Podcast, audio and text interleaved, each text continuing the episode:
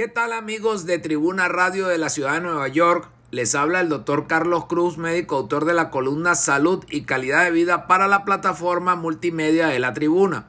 Esta semana vamos a estar conversando sobre la influenza en los niños. Y es que la influenza es más peligrosa para los niños que el resfriado común. Cada año, millones de niños contraen la influenza estacional Miles de ellos son hospitalizados y algunos incluso mueren a causa de esta enfermedad. Los niños suelen necesitar atención médica a causa de la influenza, especialmente los niños menores de 5 años de edad. Las complicaciones de la misma entre niños en este grupo etario incluyen neumonía, que es una enfermedad en la que los pulmones se infectan e inflaman, deshidratación, cuando el cuerpo de un niño pierde demasiada agua y sales, agravamiento de problemas médicos a largo plazo como por ejemplo las enfermedades cardíacas o el asma, una disfunción cerebral como la encefalopatía y problemas de los senos nasales e infecciones de los oídos. En muy pocos casos las complicaciones por influenza pueden causar la muerte. La gravedad de las temporadas de influenza pueden variar, sin embargo los niños corren riesgo todos los años.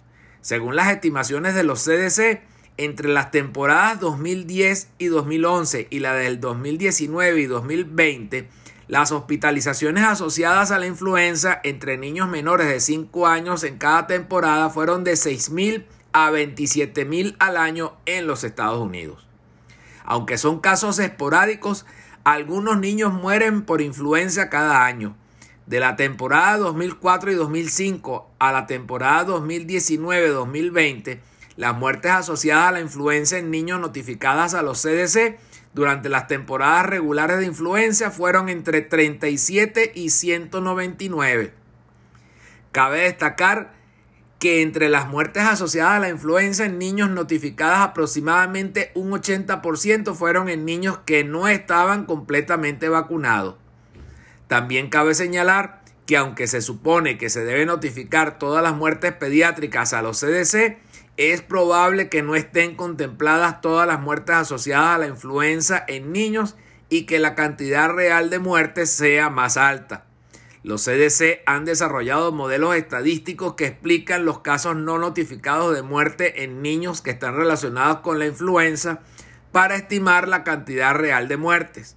Durante el 2019 y 2020, por ejemplo, se notificaron 199 muertes asociadas a la influenza en niños a los CDC, pero el modelo estadístico sugiere que hubo aproximadamente 434 muertes. La mejor opción para prevenir la influenza y sus posibles complicaciones graves es vacunarse todos los años contra la enfermedad.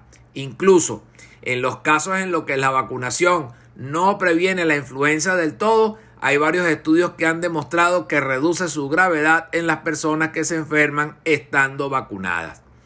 Los CDC recomiendan que todas las personas de seis meses en adelante se vacunen anualmente contra la influenza y que tengan en cuenta que la vacunación es particularmente importante para las personas que tienen mayor riesgo de presentar complicaciones graves a causa de esta enfermedad.